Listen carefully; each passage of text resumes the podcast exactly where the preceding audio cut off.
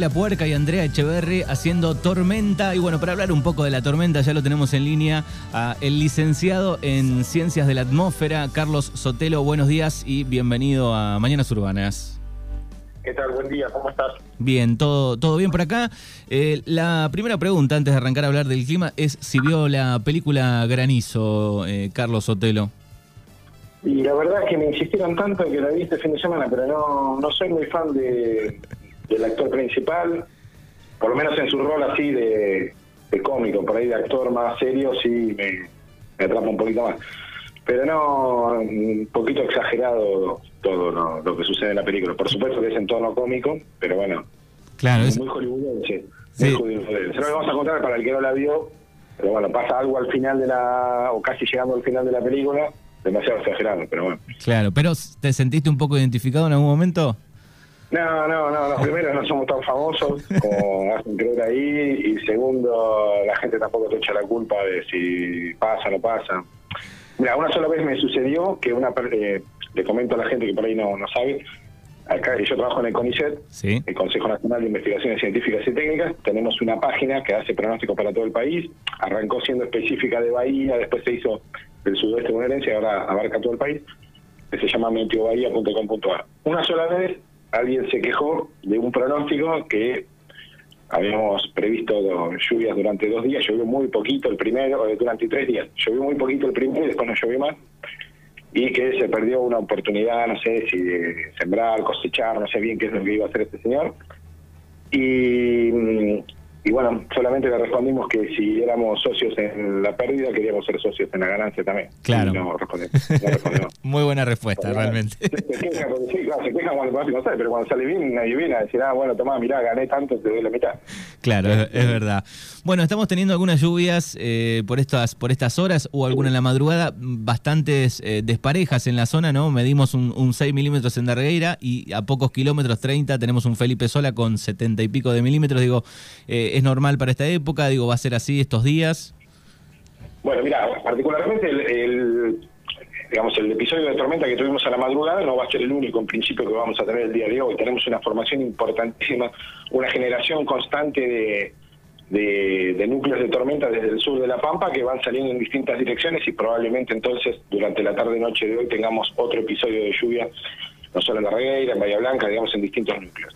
¿Qué sucede? La gente por ejemplo, ve, vamos a hacer este caso concreto, vamos a suponer una ciudad como Bahía, un poquito más grande que la Regueira, y uno ve una tormenta que se avecina y después se asombra porque en un barrio, por ejemplo, no sé, llovió 20 milímetros y en otro apenas 9, por ejemplo, ¿no? No te digo que estén pegados, pero están cerca. Bueno, ¿por qué sucede eso? Porque en realidad son distintos, eh, la, tormenta, como uno la ve como una sola cosa continua, y en realidad son distintos núcleos pequeños que se mueven en conjunto.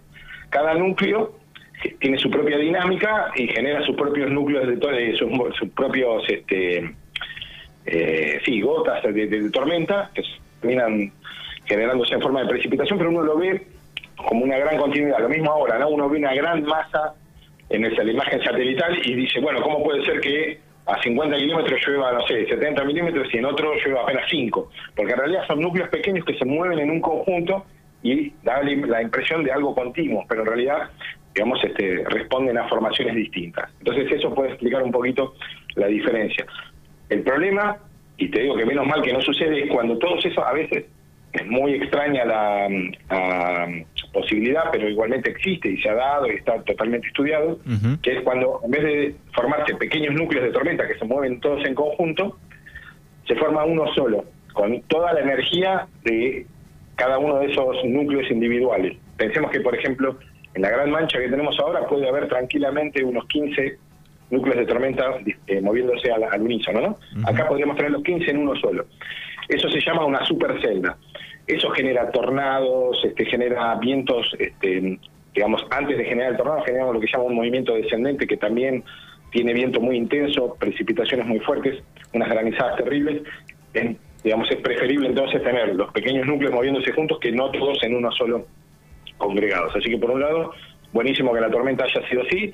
En algunas eh, localidades están más beneficiadas que otras por el tema del milimetraje, pero igualmente estamos esperando que este segundo, esta, segunda tanda, que en principio este, nos afectaría de, la segunda mitad del día, venga con un, incremento, digamos, en las precipitaciones. Estos núcleos que se están formando son más profundos que los anteriores, con lo cual, en principio, si tuvimos apenas unos 5 o 6 milímetros en la reguera, podríamos esperar alcanzar unos 15 en total de todo el día. Veremos si termina sucediendo así o no. Bien, también, eh, por lo menos chequeando acá, el sábado podría haber un chaparrón más. Mira, tenemos este núcleo hoy que se podría extender hasta la madrugada de mañana, después lentamente va a ir perdiendo fuerza. ¿Por qué, se, por qué esta continuidad? Tenemos eh, el aire que ingresa, mirá desde dónde, ¿no? A la altura de casi Claromecó, ingresa por ahí aire húmedo desde el océano, da toda una vueltita, no puede pasar la zona serrana y regresa, digamos, a, Bahía Blanca en una curva. Y cuando en ese camino de vuelta o, o trata de salida al mar, este, va dejando entonces este viento del este cargado de humedad, va dejando entonces todo ese halo de precipitación. Y bueno, este, eso se extendería durante el día de hoy, inclusive las primeras horas de la madrugada de mañana. Después tenemos un cambio en la masa de aire, fíjate que veníamos con temperaturas eh, bastante primaverales o de primavera bastante avanzada los días anteriores. Ahora vamos a entrar en un pequeño descenso de temperatura. Mira, estamos hablando de 25 grados para mañana, bueno, 26 el jueves, después 21, 20, 19 para el fin de semana. Y el fin de semana, por ahora, los modelos anteriores o las corridas anteriores daban precipitación. Ahora lo que estamos viendo es que quizás no tanta precipitación y más cargado de humedad y de nubosidad, pero sin tanta lluvia para lo que es eh, viernes y sábado principalmente. Ya la semana que viene vuelve a ser una semana normal, sin tanta nubosidad, más bien sin nada por cielos despejados y tendremos que esperar algo de precipitación recién hasta el viernes 4. Bien, y te iba a preguntar por las mínimas que vemos aquí, 3, 2, 4, digo, a partir del lunes, incluso en algunos medios, bueno, anticipaban una ola de frío, no sé si para tanto, o polar, pero ¿cómo viene el, comienzo de semana? Incluso, bueno, hay madrugada de lunes. Bueno, mira, eh, la mayoría después de haber tenido todos estos días de calor daba por muerto el verano, el invierno, perdón, sin embargo no se quiere retirar. Tenemos el lunes un ingreso de aire frío, el viento rotando al sector sudeste durante la mañana del domingo. El viento puede ser un poquito protagonista durante el domingo, va a estar bastante intenso, sobre todo el mediodía y las primeras horas de la tarde. Eso va a hacer que descienda rápidamente la temperatura, una mínima que va a estar entre 4 y 5 grados para el lunes. El tema es la sensación térmica, ¿no? Quizás aquellos que tienen que trabajar muy tempranito van a sentir quizás 3 grados, 2 grados como sensación térmica, y después ese sería como el mínimo de los próximos días. Yo te diría que después vamos a estar por encima de los dos dígitos hasta el sábado. El sábado volvemos a estar en torno a los 6, 7 grados, y ya prácticamente de a poco, sí, vamos despejando, vamos dándole la despedida final al, al, al invierno. Yo te diría que heladas por ahora no, hay que ver el martes 8, estamos lejos igual todavía porque pensá que justo es el límite de pronóstico, son 14 días. Estamos justo al límite el martes 8, pero bueno, ahí estamos viendo también otro ingreso de aire frío. Quizás cuando uno pronostica tan largo tiempo, este, a veces se terminan corriendo, anticipando o atrasando estos fenómenos, pero tenemos el ingreso de aire frío y esa podría ser este la... Bueno, yo cuando... Yo soy de Buenos Aires, pero me, digamos, fui, empecé a trabajar en Bahía Blanca hace hace unos 12 años y me hablaban de las heladas del 11 del 11, como que es el límite a partir del cual ya la helada tardía es muy raro que suceda. Bueno, estaríamos justo ahí al límite, ¿no? El 8 del 11 tendremos por ahí el último ingreso de aire frío, pero por ahora no pareciera en el horizonte de acá a los 15 días tener este, alguna nueva alguna nueva helada. ¿Cómo vienen eh, en ese estudio previo, no? Donde, bueno, es eh, algo cercano, digo, el tema del, del, verano, eh, mucho calor, lluvias, ¿cómo viene? Bueno, mira, las perspectivas para la parte productiva te diría que no son buenas para, para lo que sería, vamos a vivir así, el pronóstico a, a tres meses que, primero le contamos a la gente, científicamente eh, hay modelos que pronostican a 3, 6, 9 y a inclusive 12 meses. ¿Cuál es? Si, yo tuviera que hacer un trabajo científico y enviarlo a una revista, nadie me, digamos, se me cuestionaría si hago el análisis a tres meses diciendo qué modelo usé, ¿no? Claro. A seis meses ya empieza a ser más común verlo de las revistas científicas, algunos son cuestionados todavía, pero no tanto. De ahí en adelante es más bien explorativo y los modelos están en desarrollo, no están tan este, digamos, están asentados. Digo esto porque, porque bueno, para, para aquellos que no saben, a veces ven proyecciones, más de tres meses hay que empezar a mirarlo con de reojo, tener una idea, digamos, a ver si después algún otro indicio nos puede decir que, es así, y ya más de seis meses te diría que es tan probable que suceda eso como que suceda todo lo contrario, así que no, no sería científicamente correcto hablar de eso. Bueno, considerando eso, te digo, vamos a tener un noviembre muy, muy, muy caliente. Noviembre donde las máximas van a estar cercanas a los 30 grados en forma muy repetitiva. Este, te diría que vamos camino a un ingreso del verano muy temprano. El verano ya lo empezamos a sentir en diciembre, ya para el 10 de diciembre empezamos siempre a tener temperatura de 32, 33, bueno, lo vamos a sentir desde antes. Diciembre muy caliente, este, noviembre también. Te diría que los tres meses, el, trimestre de noviembre, diciembre, enero, va a ser un trimestre muy, muy cálido. Y principalmente el problema es la precipitación. No solo de la región del sudeste bonaerense, sino prácticamente toda la franja central del país está muy, muy complicada con el tema de la falta de precipitaciones. Estas lluvias están trayendo cierto alivio, pero pensemos que, por ejemplo, el sudeste bonaerense siempre ha sido este, semiárido, ha tenido los problemas de si llueve, si no llueve, pero había otras localidades como Pergamino, por ejemplo, Junín, donde nadie se cuestionaba si iba a llover o no, porque son zonas donde han sido productivas toda la vida. Sin embargo, este año, Junín, este, el norte de la provincia de Buenos Aires, Junín, Pergamino, el sur de Santa Fe y Córdoba, este, ha estado más castigado con la falta de lluvia que el sudeste bonaerense, una, cosa rarísima. Bueno, esa condición de falta de precipitación en toda la franja central del país se va a ir lentamente recuperando. Vamos a terminar el año, por supuesto, deficitariamente. Pensemos que ahora la mayoría de las localidades del sudeste bonaerense, incluyendo la Regueira, tenemos un déficit de precipitación de alrededor del 40%. Es decir, ha llovido solo el 60% de lo que debería haber llovido desde inicio del año hasta hoy. ¿sí? Eh, eso comparado con los valores históricos, ¿no? Ahora, ¿qué nos espera para lo que queda? ¿Recuperaremos ese 40% que nos falta? la verdad es que no. Pero por ahí vamos a terminar en un 25, un 20% por debajo de lo normal, que sería una recuperación de esta falta de lluvia, pero no lo suficiente como para decir, bueno, ha sido un año normal. ¿Qué nos espera a partir de ahí? Bueno, la mayoría de los modelos meteorológicos, te diría que casi el 90%, dan por finalizado la línea a partir de febrero. Si bien la niña no tiene una relación directa para el sudeste bonaerense, la niña y algunos fenómenos más, cuando están en la misma fase, sí terminan influyendo. Y tenemos entonces, para el año entrante, un verano donde comenzaría lentamente a recuperarse las lluvias. Un enero lluvioso, un arranque de enero lluvioso, después por ahí se cortan las precipitaciones, pero sobre todo, sí, como te decía, más de seis meses es difícil pronosticar, pero bueno, marzo, tendríamos un marzo donde las precipitaciones volverían a ser abundantes como eran tiempo atrás. Así que desde el punto de vista productivo, un verano difícil, caliente, con algo más de lluvia de lo que teníamos, pero no lo suficiente como para terminar el año bien.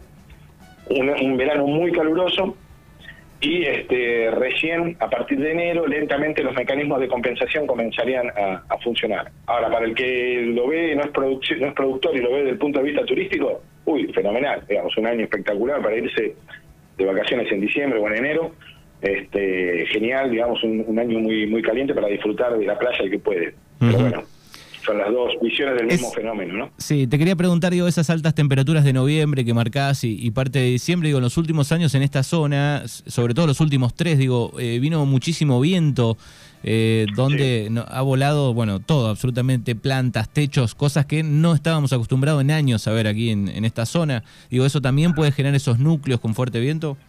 Sí, eso, eso no lo descartamos este año también. Y vos fíjate una particularidad. Eh, te decía yo hace 12 años que me mudé a Bahía Blanca y ahí me decían también, ¿no? Eh, agosto, el mes del viento en todo, bueno, en Bahía Blanca y en todo el sudeste bonaerense. Y hace poco hicimos un estudio de los últimos 25 años. ¿Y qué notamos? Que el viento ha ido, en agosto ha ido perdiendo eh, intensidad, es decir, ha ido perdiendo velocidad, ¿no? Es decir, antes teníamos viento promedio de treinta y tantos kilómetros por hora, ahora cada vez más pequeño, pero cada vez el viento empieza a influir más, septiembre también, ¿no? Es decir, se acható, digamos, en intensidad, pero se alargó en cantidad de días. Y ahora, lo que venimos notando, como bien decís, en los últimos 3, 4 años, es que empieza el viento también a ser molesto en otros meses. Hemos tenido el año pasado, por lo menos en algunas localidades, quizás no en Derreguera, pero en algunas localidades como Médano, este, Bahía Blanca, inclusive Chasicó, que el viento ha estado este, como protagonista en enero y febrero, cosa que era totalmente atípica. Bueno, este patrón de, digamos de desacople del viento respecto a otros fenómenos tiene que ver con este situaciones de falta de lluvia más hacia el norte. Pensemos que todo lo que sucede, aunque parezca mentira, hay una diagonal árida que arranca arranca en Perú, ¿no? Pero digamos, este en nuestro país viene desde Jujuy pegada a la cordillera, empieza a hacerse cada vez más ancha, agarra San Juan, San Luis y termina todo desembocando prácticamente en el estuario de Bahía Blanca. Toda la falta de precipitación en esa zona y el calentamiento continuo genera este, situaciones de cielo despejado, altas presiones y eso termina afectando y trayendo este, intensidad de viento al, sudoeste bonaerense y eso lo notamos en los últimos 3-4 años. Esperamos que este año no sea la excepción y tengamos lamentablemente que estar un poquito atentos con eso y eso genera, si se suma la falta de lluvia, condiciones de muchos días de, sin precipitación, genera esos incendios en forma natural, ¿no? Por suerte este año, al recuperarse un poco las lluvias, no ser tan seco, ese fenómeno de alerta con respecto a los este, incendios naturales este, no debería ser tan tan importante como años atrás. Bueno, y la última, Carlos, eh, ¿qué página recomendás para chequear el, clima? ¿Cuál es la, que podemos usar? Y mira, yo te recomendaría la nuestra, pero bueno, este, primero te recomiendo la nuestra y después te, te digo algunas este, de los colegas que son muy buenas. La nuestra es meteobahía.com.ar. ¿Por qué Meteo Bahía? Porque como te conté, arrancó siendo solo para Bahía Blanca, después se hizo para el sudoeste y así. Pero bueno, meteobahía.com.ar, nosotros pronosticamos para casi 500 localidades de todo el país, tenemos un montón de mapas de producción, de alerta de granizo, de calidad de aire, bueno, un montón de cosas este, que las pueden revisar. Y por supuesto siempre estamos tratando de agregar contenido nuevo.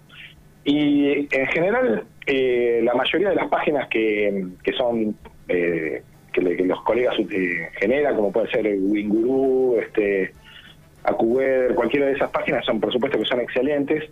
Y, y lo que tienen, este, que les digo, por ahí uno mira la misma información sin darse cuenta. Fíjense que cuando ponen los modelos, fíjense que la mayoría dice modelo GFS, que es el modelo norteamericano, es el Global Forecast System, entonces, fíjense cuando revisan la información que por lo menos el modelo cambie, porque si no están mirando la misma información pintada de color, claro, porque si Google, bueno, este, para tener algo de información distinta, siempre es bueno ver dos o tres modelos, digamos, si todos apuntan a algo, lo más probable es que ese algo termine sucediendo y después uno va eligiendo, bueno, ok, de todos estos dos o tres modelos, el que más veo que siempre le, digamos es más acertado es fulano y empieza a seguir más un modelo que otro.